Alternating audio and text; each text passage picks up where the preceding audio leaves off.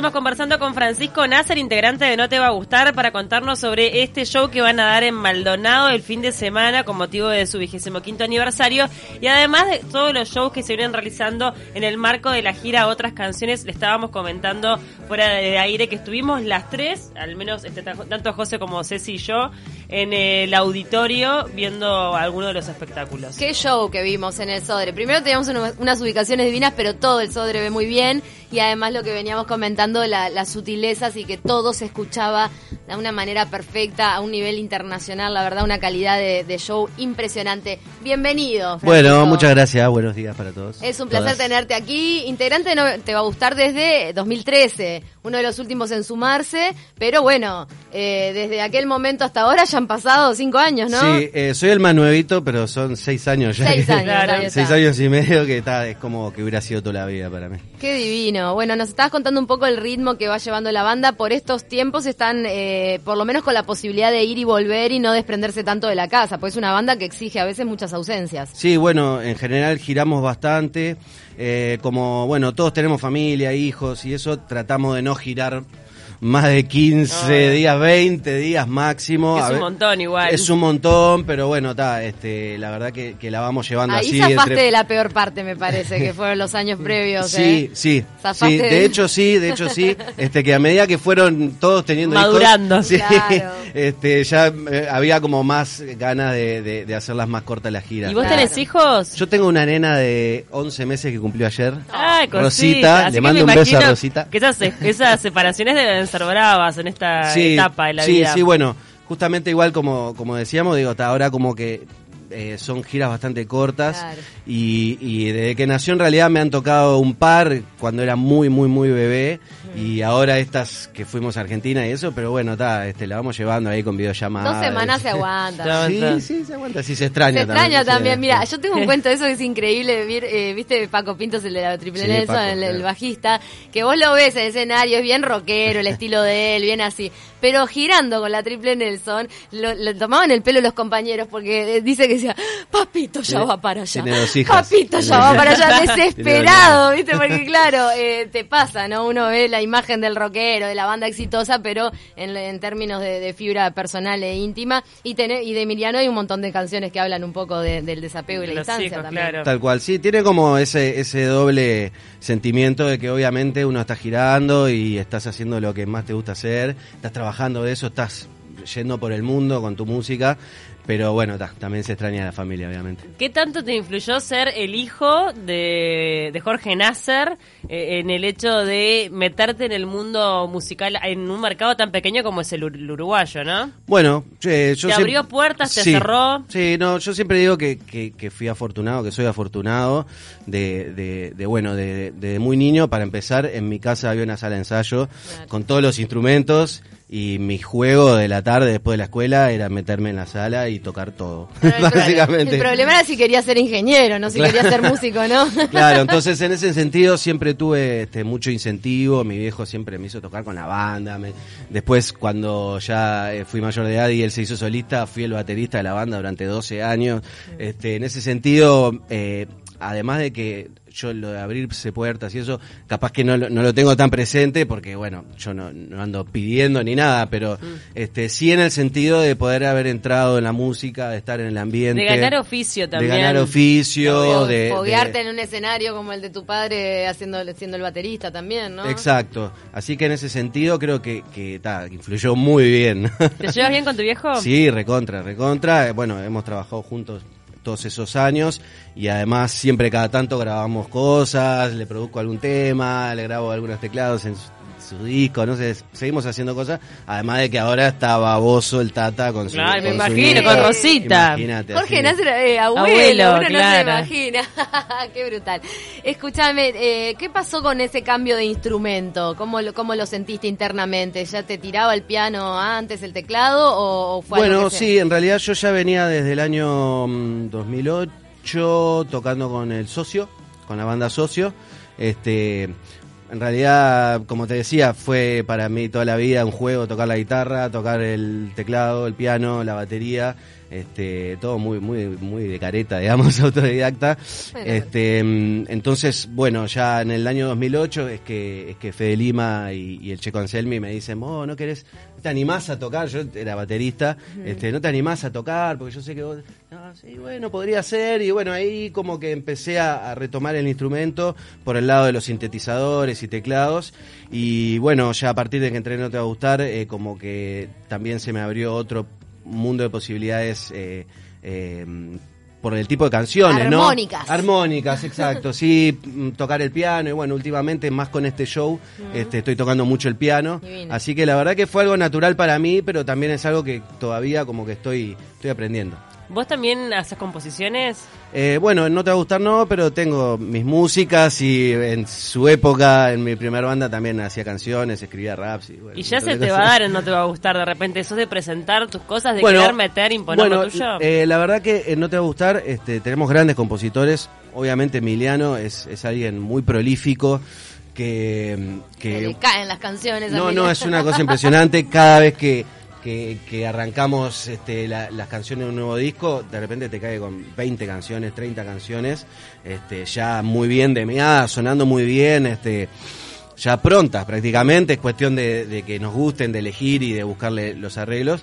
Eh, después Guzmán, el bajista, también es un gran compositor y otros también se han juntado y han hecho canciones. Entonces, eh, desde que estoy yo, digamos que mm, todavía no me he animado, sin embargo tengo músicas y cosas, pero como que prefiero este de a poco. de a poco y presentar algo bien no porque eh, la vara está muy alta también. también tiene que ver con el estilo de la banda que a veces de repente las composiciones de uno. Y a propósito de, la identidad de la banda y de cómo es eh, al, al, integrarte último qué viste no te va a gustar en temas de organización de modo de ser de identidad que también la hicieron esta banda súper exitosa porque ni hablar que la música está descartada las canciones son hermosas le llegaron a la gente las composiciones.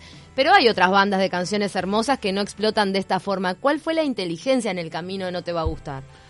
Bueno, eso es difícil de decir. Eh, con respecto a las canciones, es la verdad que no, no, hay fórmula. Este, simplemente las canciones conectan con la gente y, hay algo ahí que, que, sucede y mm. que es mágico prácticamente, o sea, es, es difícil de, decir, no hay una fórmula.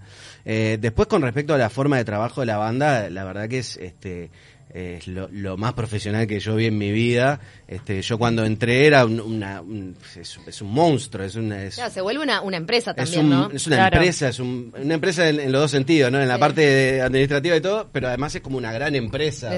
Y eso también genera como cierta presión en el sentido de que la vara, como decías vos, está alta, de que de repente se espera ese hit, porque hay muchas familias que dependen de eso. Sí, a la vez eh, se maneja, bueno, eh, la parte artística, eso es algo que me encantó y que yo lo vi apenas entré, que lo artístico siempre está primero, este, al momento de, componer, en el caso de Emiliano, o, de grabar, cuando nos juntamos todos, nadie está pensando en nada de eso, o sea, es como que estamos enfocados completamente en lo artístico y en el disco, y no solo con los discos, este, con, con proyectos, con shows, con ideas, con videos, con películas, es como que eh, siempre, siempre lo artístico está, está como comandando todo y ahí vamos atrás, hay una idea loca y si estamos copados vamos y la hacemos.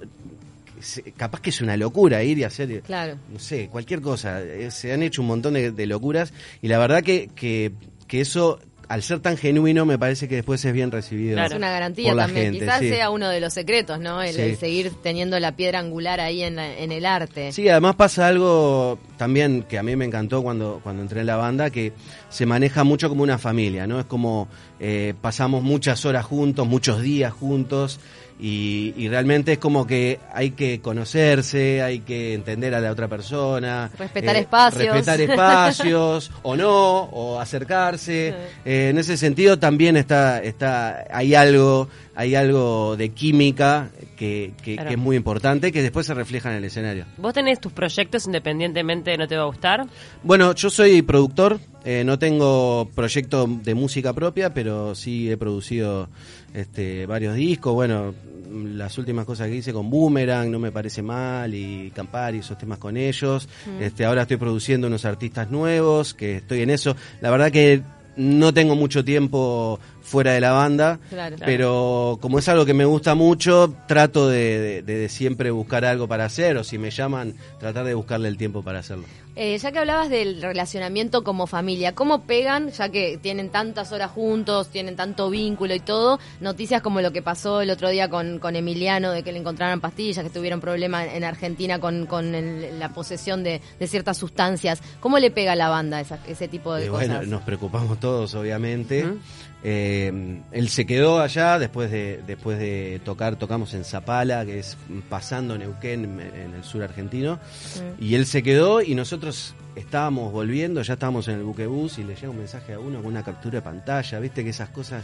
Porque además, digo, rapidísimo, me imagino que llega la prensa, a veces, ¿cómo hacen para Se viralizó de una manera ridícula, o bueno, no tan ridícula porque hoy en día... pobre les estaba cargando todo a todos. no, bueno, lo primero Hay que, que hicimos... solidarizarse en esos casos. Lo primero que hicimos fue preguntarle qué pasó. Y, bueno, resulta que bueno, eran unas pastillas para dormir, las tenía ahí sin paquete, era la verdad, lo peor que hizo fue en realidad andar sin libreta, que se ve que bueno, dijo, se cebó, dijo, bueno, manejo un poco y ahí ese fue el, el, problema mayor. Pero la verdad que sí, nos preocupamos todos, estábamos todos, pa, ¿qué pasó? ¿Qué pasó? Enseguida le escribimos y ya había pasado, ya estaba bien, no pasó nada, nos dijo, no le hagan caso a las noticias. Bien. Claro, pero eso de que de repente les preocupa cómo puede influir el día de mañana en, en, este, en la visión que tiene la gente de la banda. No, nos preocupó por Emi. Por él. sí, claro. Que no quedara detenido. Claro, exacto. Sí, bueno, te tocábamos dentro de unos días, bueno, que lo soltaron. Bien. Y, y, bueno, pero a propósito de eso, más allá de, de esto de, de, tener alguna sustancia, que puedas tener un problema legal, eh, les, ¿cuánto les importa la imagen que tiene la gente de la banda? ¿Cuánto se cuida eso? No, bueno eh, lo que se cuida en general es tratar de, dar buenos mensajes. Eh, obviamente es, es, una banda que tiene mucha llegada, especialmente con la gente muy joven. Mm. Y en ese sentido, este, más que preocupar, o sea, eh, nos ocupamos de, tratar de dar buenos mensajes, por ejemplo, con campañas, apoyando causas solidarias. Pero porque te convertís en un referente, aunque no lo quieras. Exacto. Exacto. Este, después, bueno, eh, nuestra vida es nuestra vida y es algo privado. Cada uno tiene eh, su vida y hace lo que quiere con ella. Este, lo que sí somos conscientes es que tenemos mucha llegada y que somos de alguna manera referentes para muchos jóvenes. Entonces, en ese sentido, siempre tratamos de, de estar de estar eh, eh, conscientes de lo que somos a la altura a la altura y, y más que nada eh, apoyar y dar visibilidad a cosas que a veces la precisan y que nosotros de nuestra posición de artistas lo mm. podemos hacer. 25 años es un montón. el otro día estaba mirando el documental de los Rolling que está en Netflix cuando hacen la gira por este por América y vos decís pa toda la vida juntos cómo habrá sido esa convivencia se imaginan así llegar a veteranos bueno ellos son extraterrestres de todas formas. sí ojalá Ojalá que sí. Porque ojalá yo no sé cómo hace para estar como está. Es una es la música para mí. Es no, es una cosa. Está en formol todo. No. se pasa sangre nueva todos los días, algo hace. Sí, hay algo, hay, algo raro. Este, hay algo no, raro. Es, eh, lo de Mick Jagger es impresionante. Eh, digo, lo ves ahí que está todos los días entrenando, corre 10 kilómetros todos los días. Salta, este, tiene setenta y pico de años ese claro, señor. Lo pasa que está pagando todo lo que se rompió antes también. Claro. Por favor. Bueno, no, en serio. sí, sí. Estuvo rompiendo hace muchos años y después dijeron, está, basta todo natural, querés seguir y, y el tipo por, por su carrera, su pasión y su vida, lo, lo, lo, enfrentó. Bueno, ojalá, ojalá se dé, ojalá lleguemos de esa manera. Y ustedes no se rompieron tanto. bueno, Tienen que eh, arrancar con el vegetarianismo desde ahora. Ya, y a correr 10 kilómetros. está. difícil. Dejen el alcohol de lado, claro. No, ojalá, ojalá que, tengamos que venir acá a esta radio, que todavía estén ustedes también. esta radio está cumpliendo 90 años, así bueno, que va a tener ciento, bueno. ciento y pico, ¿eh? Este, bueno, estemos haciendo la gira 50 años, ojalá. Muy bien, ¿se sienten con alguna presión con respecto a, la gente, a, lo que generan, más allá de lo que hablábamos recién de, que son conscientes de que dan un mensaje, cuando tantos fans se les acercan, que autógrafos, que fotografía, eh, ¿es pesado o lo viven con felicidad? No, bueno, em, nosotros eh, vivimos todos en Uruguay, en Montevideo, Costa de Oro, y la verdad que acá... Eh, la gente es distinta, este, es mucho más tranqui, hay un montón de respeto y te pueden pedir una foto, un autógrafo, un saludo o algo, pero siempre con mucho respeto. Ya en otros países, eh, los fans se manejan de otra manera. Por ejemplo, en la Argentina. Por ejemplo, en Argentina, por ejemplo, México, cualquier otro país, como que hay otra visión de, del músico y de. Sí, son extranjeros que llegan también ahí. Este, y bueno, hay veces, eh, hay cosas insólitas, ¿no? Por ejemplo. bueno, de todo, no importa. Es lo peor. tiranos algo. No, pero viste, a veces que ves gente que, que, que, bueno, que está haciendo la cola desde muy temprano, o desde la noche anterior, o gente esperando en los hoteles. ¿Regalos raros? Con mucho frío. Regalos raros. Este, ¿Pero qué? ¿Comida, ropa interior? ¿Qué cosa? No, ropa interior no. no ropa interior no. Eh, sí, bueno, Pañales ahora que sos papá. Sí, por Claro, favor. eso bueno, vendría si, alguien, bárbaro. si alguien escucha. Este, no, pero bueno, sí, nos regalan de repente cosas con nuestro nombre o con Sí, fotos nuestras, o cuadros, pinturas, algunas muy bizarras. Pero, Claro, claro. pero bueno. Pero lo, lo han llegado a sufrir o algunos miembros de la banda, porque no todo el mundo es igual con bueno, respecto al eh, éxito. ¿no? Emi obviamente es el, el más este el, el más sol- solicitado en ese sentido, este, pero él la verdad que lo toma lo toma súper bien y realmente no es algo que no te cuesta nada pararte al lado de alguien poner una sonrisa y a- sacarte una foto. Claro. Este, a Lo vas veces aprendiendo con los años, quizá en algún momento le, le- le- le fue pesado y después lo... lo- ¿no? Totalmente, Lo igual él siempre se toma el tiempo y Mm. muchas veces digo, ya nos subimos a la camioneta, no, espera, viste, escucha que la gente baja, se saca las fotos. Es parte de. Ay, a Sí, mí la me vendría como que- un día de furia, como Mel Gibson. ¿viste? Bueno, pero es parte de. Obviamente. ¿Cuál es el tema preferido de tu padre? ¿Eh? O sea, del, no, tuyo, de Mío, tu padre. De canción de mi padre. Sí. Ah, bueno, hay varios, imagínate. Pero igual le Este, recordás que de repente, no sé si de chico te marcó, te encantaba. Bueno, de chico me gustaba Gusano Loco. No, me encantaba Gusano Loco. Este es un tema súper rockero que tiene mil dobles sentidos, pero que está hablando del gusano loco del Parque Rodó. Sí, claro. Entonces, es Te un gustaba tema el que me gusano loco y el tema gusano sí, loco. claro, sí, sí, es súper rockero, así re crudo, ta, me encanta. Eso es de cuando era chico, después eh, de la carrera solista hay un millón, y no sé si vale porque en algunos participé yo, entonces... Vale, claro que vale. Bueno, Paisaje Interior es un tema que me encanta, que, que, que es, eh, es un tema de él, que él siempre como que lo tuvo ahí medio de costado, ¿viste? Yo le daba para adelante y al final lo sacamos y quedó buenísimo, lo tocamos en vivo varias veces y lo- los dos nos encanta, ¿viste? Ay, esa canción. Qué temazo. ¿Y Candombe de la aduana llega a un momento a, saturar, como a veces pasa, que ya, ya está, o no? Bueno, a, a mí un poco sí, a él no. Bien. Bueno, que es lo A él no, la verdad que, que obviamente que tiene un millón de canciones y le, y le gusta tocar todas sus canciones y no creo que Candombe de la Buena sea la canción que más le gusta de las que todas No, las no, claro. cientos de canciones que hizo. Pero la verdad que no tiene problema, se la piden y va y la toca. Y de no te va a gustar con cuál canción vibras más. ¿Yo? Sí. Ah, bueno, la verdad que hay varias. Eh, de, de la época previa a, a que yo entrara, eh, me encanta Fuera de Control y Chau, son para mí tremendas canciones. Me gusta la onda, la fuerza, en el caso de Fuera de Control, la onda más hip hopera en el, en el tema Chau. Este, y después de que estoy yo, no sé, hay muchas y no sé si vale porque eh, Vale, participo claro. Vale. ¿Cómo Este, no? Bueno, me gusta mucho eh, Y el mundo me comió a mí, que es la primera canción del último disco de estudio. Eh, la verdad que es un temazo y, y cómo lo fuimos trabajando con el productor y cada uno cómo fue aportando eh, su, su parte. Es un tema que me encanta y la letra está buenísima, súper profunda, me encanta. Divino.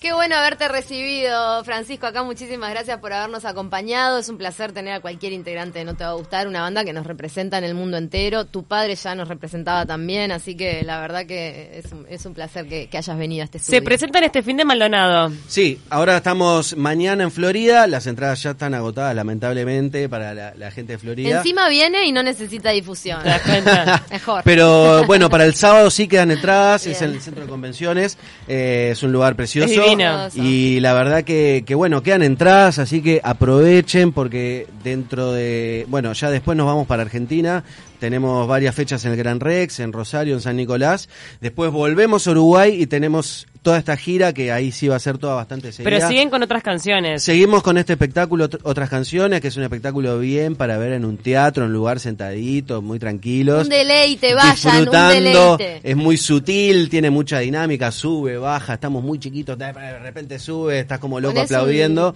Este, pero aprovechen realmente porque es un show que, que que es, es, distinto.